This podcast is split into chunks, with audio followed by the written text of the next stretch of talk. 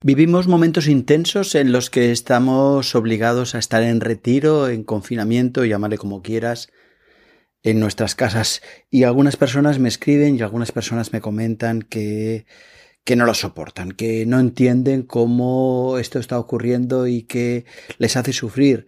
Y que el sufrimiento no sirve para nada y que esto es un rollo y un desastre.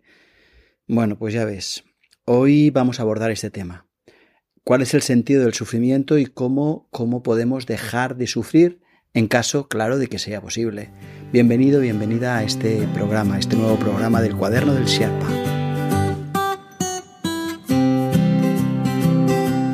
Bienvenido, bienvenida al cuaderno del Sherpa, un podcast en español sobre autoconocimiento, crecimiento personal y espiritualidad práctica que busca serte útil. Mi nombre es Daniel Daniel Gavarró y deseo nutrirte interiormente, abordando estos temas con sencillez, pero sin renunciar a la profundidad. Gracias por estar aquí.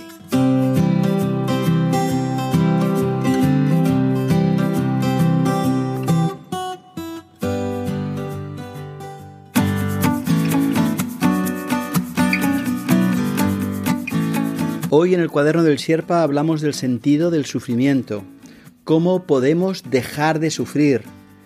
Eh, ¿El sufrimiento tiene sentido? ¿Sirve para algo? Mm, y si sirve para algo, ¿para qué sirve?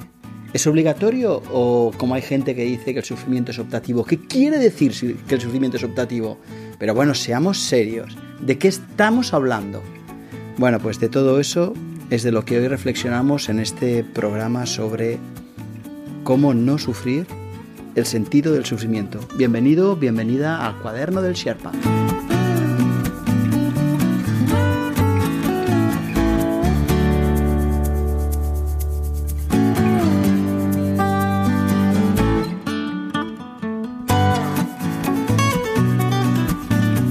Y si tenemos que hacer un. Si tenemos que hablar sobre el sufrimiento, lo primero que deberíamos hacer, supongo, es aclararnos de qué estamos hablando, ¿no?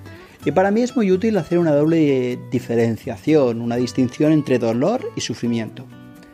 El dolor, básicamente desde mi perspectiva, cuando yo hablo de dolor, siempre hablo de dolor físico. Por ejemplo, me duele una muela, alguien me ha pisado y me duele el pie, me he roto el brazo y me duele. El dolor es físico. Desde mi punto de vista, el dolor físico es inevitable tenemos un cuerpo y en algún momento u otro pues tendremos alguna avería. Igual que los coches se averían, las máquinas se averían, pues nuestro vehículo también se avería de vez en cuando. Y la forma como tiene de avisarnos para que lo arreglemos es el dolor. Es decir, que el dolor tiene una utilidad, sí, en lo físico tiene una utilidad que es decirme, oye, esto no va bien. Así que échale una mirada a ver si lo puedes arreglar. Pero no, Hoy yo no quiero hablar del dolor físico, yo quiero hablar en realidad del dolor psicológico. Y al dolor psicológico personalmente lo llamo sufrimiento. Y aquí sí, aquí yo creo que el sufrimiento es optativo. La vida, la vida me puede doler el pie, eso es una cosa. Y otra cosa distinta es que me sienta muy desgraciado porque me duele el pie. Al dolor del pie le añado un sufrimiento psicológico puedo... Pueden pasarme muchas cosas en la vida, muchas cosas en la vida. Pero el dolor, el dolor psicológico, el sufrimiento, nace siempre, tiene siempre el mismo origen, que es no aceptar lo que está ocurriendo. Cuando yo no acepto lo que está ocurriendo, sufro. El sufrimiento no es físico, el sufrimiento es psicológico. Y el origen de todo sufrimiento psicológico es creer que la vida tiene que ser como yo quiero que sea, oponerme a lo que está ocurriendo. Y cuando me opongo a lo que está ocurriendo, sufro, sufro psicológicamente. Por lo tanto, sí, el sufrimiento es, es psicológico y su origen es la oposición a vivir lo que estoy viviendo, negarme a aceptar lo que está ocurriendo. Que por otra parte, ¿quién soy yo para, para decidir cómo debe ser la vida? ¿Quién soy yo para decidir lo que debe o no debe ocurrir? A veces esto, esto a mí me sorprende. ¿Creemos que somos quienes? ¿Quiénes creemos ser para decidir cómo tiene que ser la vida? Bueno, en todo caso, en todo caso quería hacer esta diferenciación entre dolor y sufrimiento.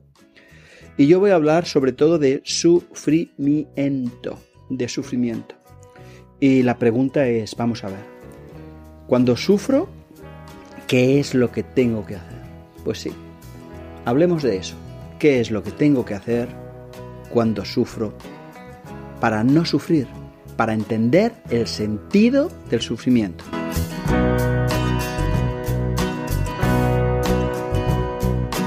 Si quieres contactar conmigo, hazlo a través de mi web, danielgavarro.com, en la sección Contacto.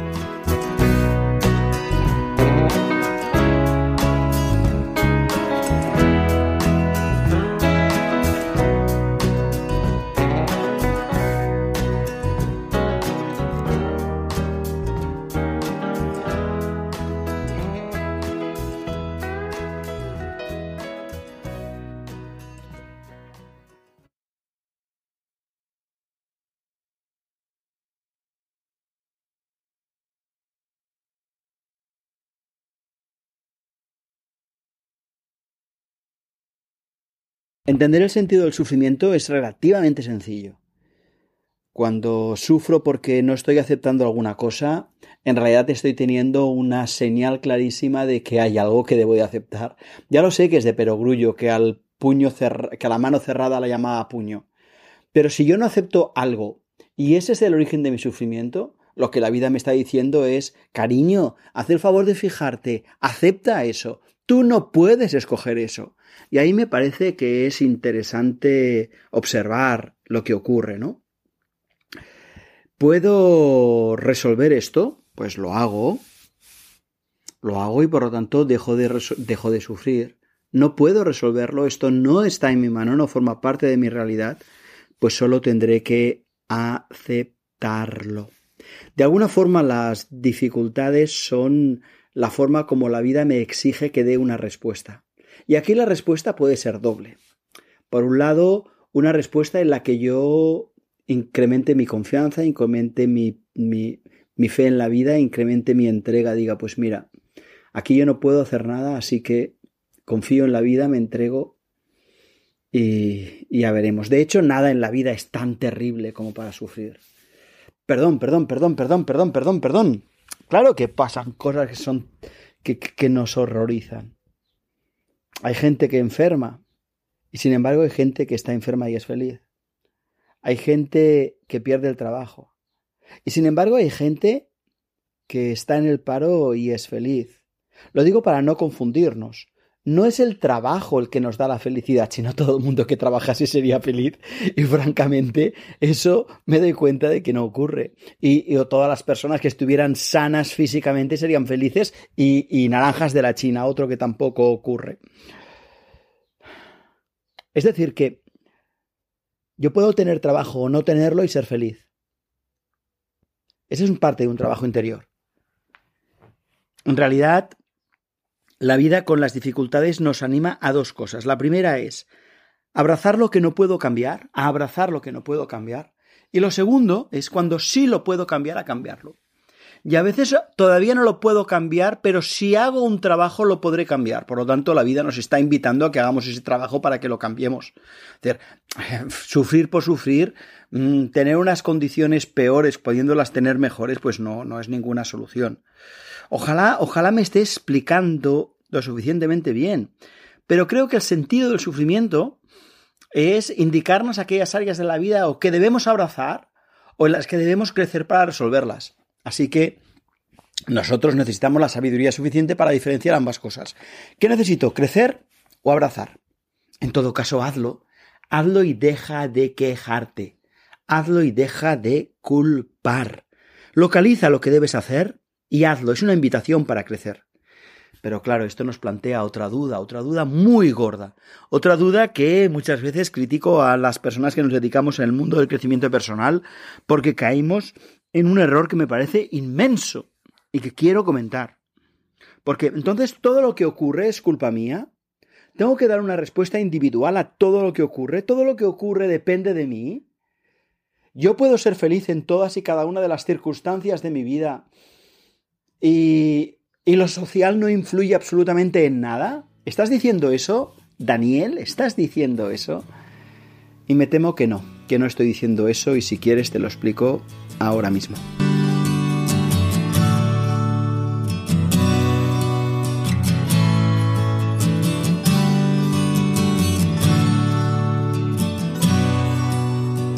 Si tienes alguna propuesta para un futuro episodio, házmela llegar a través del correo electrónico que encontrarás en mi página web, danielgavarro.com, en la sección de contacto. ¿De acuerdo? La espero.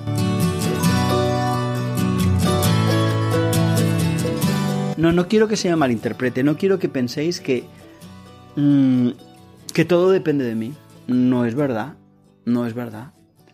Las formas de contratos de nuestra sociedad no dependen de mí es un acuerdo social.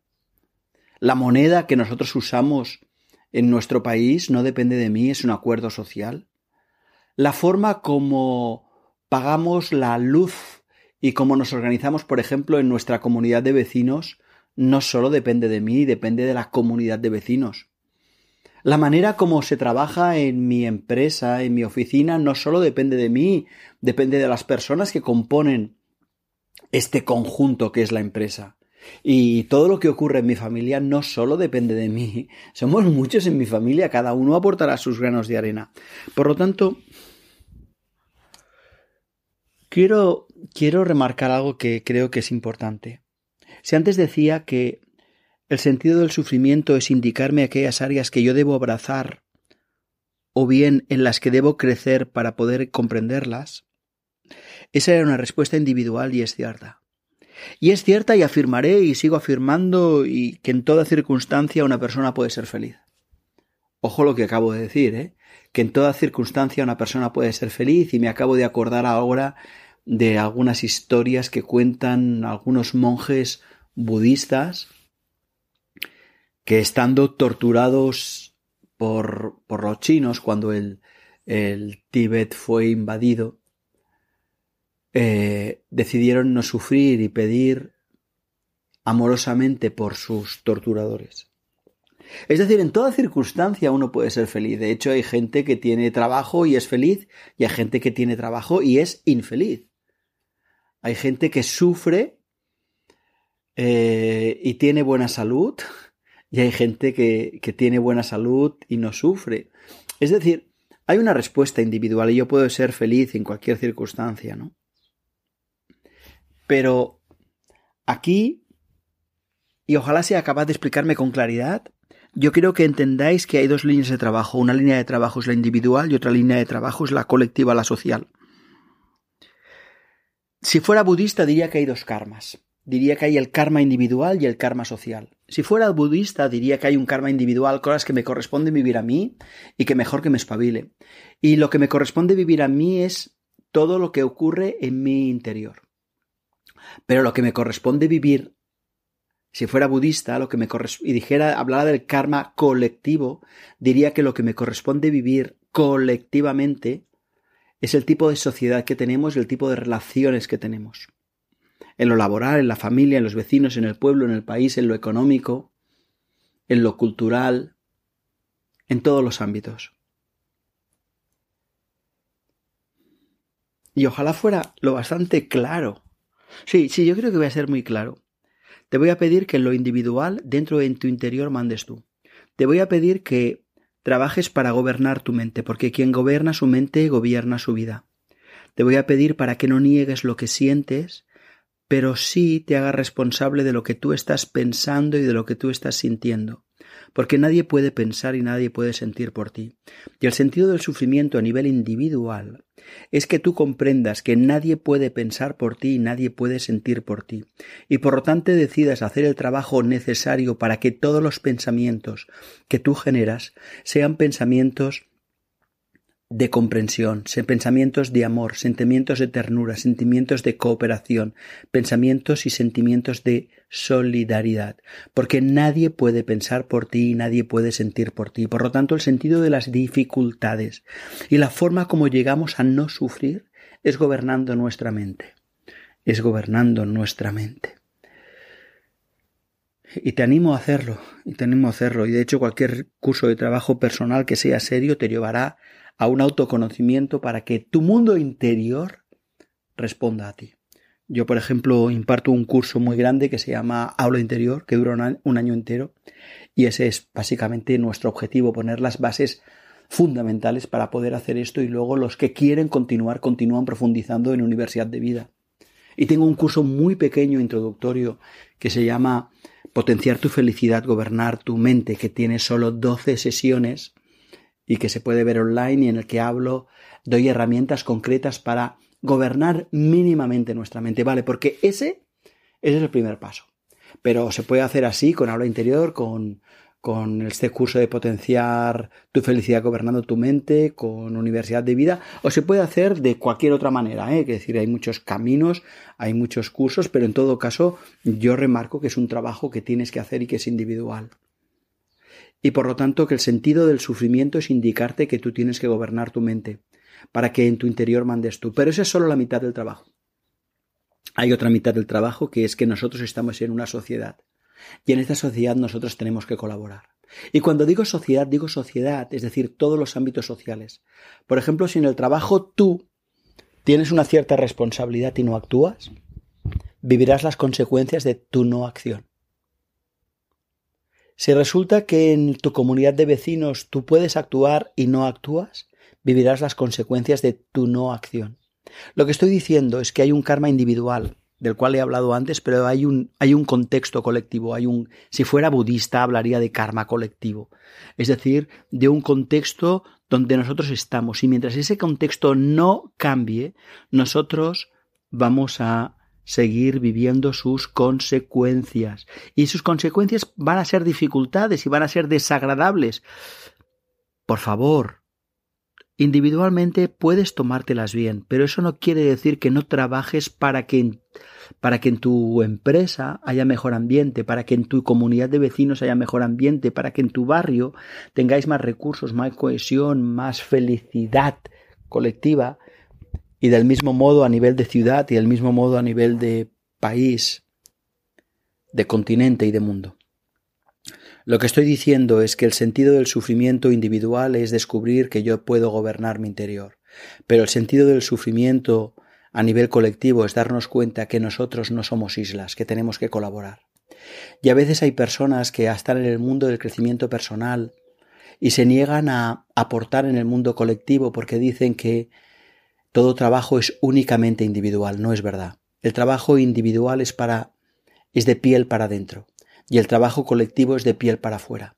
Y cuando la sociedad sea una sociedad más evolucionada, las personas que vivamos en ella tendremos vivencias más agradables, más amables, más hermosas. De hecho, vivir ahora en Europa mm, en el siglo XXI es mucho más amable que vivir en Europa en el siglo XII. Por lo tanto, lo colectivo también incluye lo individual. Por lo tanto, por favor, planteaos dos tipos de trabajo.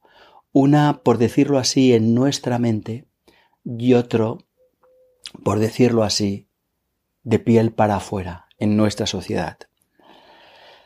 Y en todo caso me gustaría sugerir una lectura y unos materiales y unas acciones concretas para mejorar, si es posible, o influir en nuestra sociedad, pero si queréis os lo cuento en, en unos minutitos.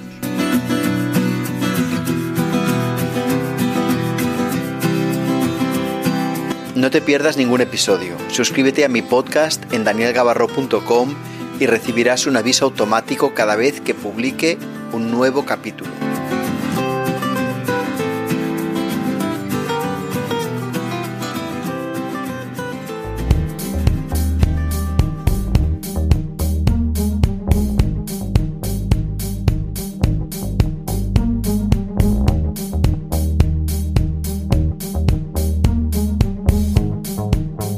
Si tenemos que influir en nuestra sociedad, merece la pena darnos cuenta que no todas las personas en ella tienen el mismo grado de evolución.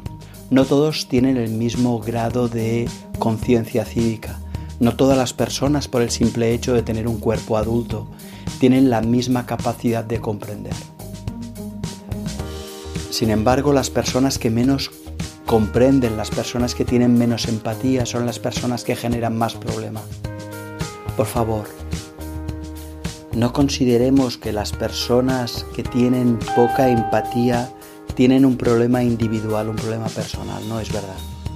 Ese problema que tienen esas personas y que es individual tiene repercusiones colectivas.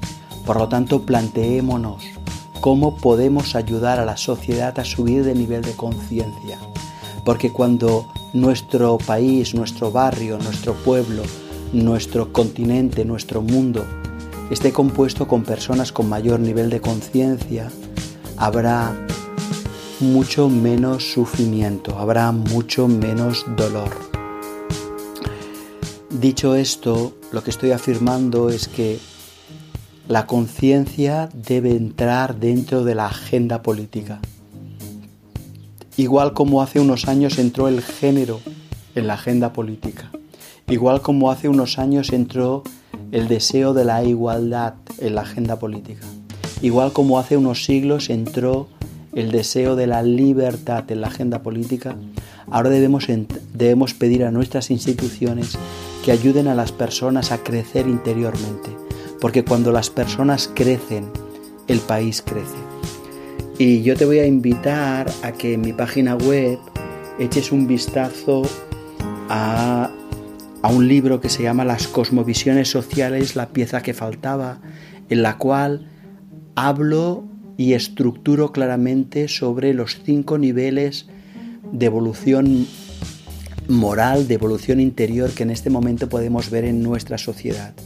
Y podrás ver en mi página web, en danielgabarro.com, que hay un apartado en el que hablo de empresa y otro apartado que hablo de política. Y verás cómo intento de alguna forma ayudar a las empresas a poner los valores en el centro para que se transformen en un momento en que el mundo necesita esa transformación para que puedan ser empresas que aunque sean, que, porque tienen que ser rentables, también tienen que aportar beneficios a la sociedad. Es decir, empresas que no están centradas solo en ganar dinero, sino que entienden que el dinero es una consecuencia de ser útiles al mundo, de beneficiar a la sociedad. Pero luego verás que hay una pestaña en la que hablo de política. Y en esa pestaña que hablo de política, verás que aporto formaciones a los ayuntamientos, a las diputaciones, a, los, a las consejerías de los, de los ayuntamientos y de los ministerios. Aporto, aporto formaciones para que entiendan cómo pueden aplicar un nuevo índice de análisis de la realidad extraordinariamente explicativo, igual que el índice de género sociocultural, para que nuestra sociedad avance. No lo sé si tú conoces a gente que tiene empresas o, tiene, o conoces a gente que trabaja en política. Si es así, te pido un favor. Mm, envíales un, mensaje, un WhatsApp, un mail mm, con el link a mi página web en el apartado de empresa o de política, porque yo creo que nosotros tenemos que aprender a poner en el centro de la sociedad el bienestar de las personas. Y eso es todo un trabajo en el que creo que puedo ser muy útil. Así que te animo, si quieres, a difundir ese punto y también a entrar, por ejemplo, en el ámbito de política y bajarte gratuitamente el PDF del libro Las cosmovisiones sociales, la pieza que faltaba y así podrás entender de lo que estoy hablando con mucha, mucha, mucha más profundidad. Porque no solo tenemos unos temas para resolver de forma individual, sino que tenemos otros temas para resolver de forma colectiva y ambos se complementan. Y el sentido del sufrimiento es entender que hay ciertas dificultades que son individuales y debo resolverlas individualmente, pero hay ciertos problemas que son colectivos y debo abordarlos colectivamente. Bueno, espero que te haya sido útil. Si crees que este podcast ha sido útil, no dudes en compartirlo en, que en Facebook, en Instagram, en Twitter, en enviarlo a alguien por WhatsApp y por supuesto en suscribirte y así cada vez que cuelgue un nuevo podcast vas a recibir un aviso. En mi página web, en danielgabarro.com, si entras en podcast, puedes dar tu teléfono móvil o tu correo electrónico para que te avisemos cuando colguemos un nuevo podcast. Pues disfruta, disfruta, disfruta del día y comprende que el sufrimiento es optativo porque yo puedo aprender, tanto individualmente como colectivamente. Un abrazo muy fuerte.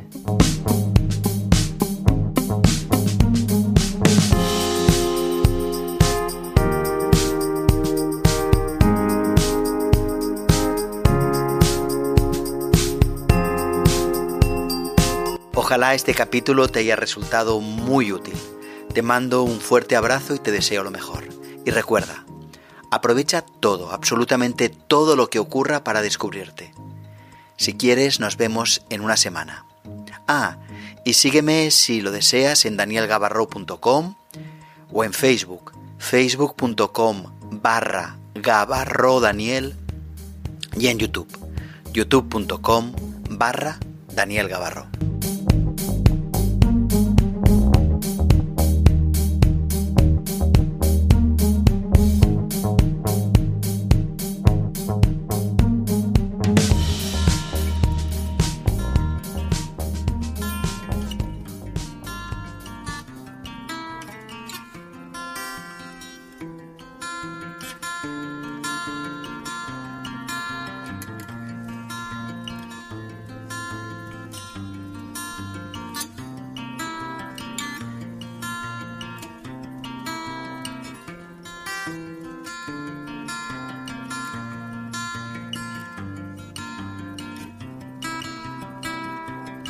Recuerda que lo verdaderamente útil es hacer trabajo interior ordenado, graduado y tutorizado.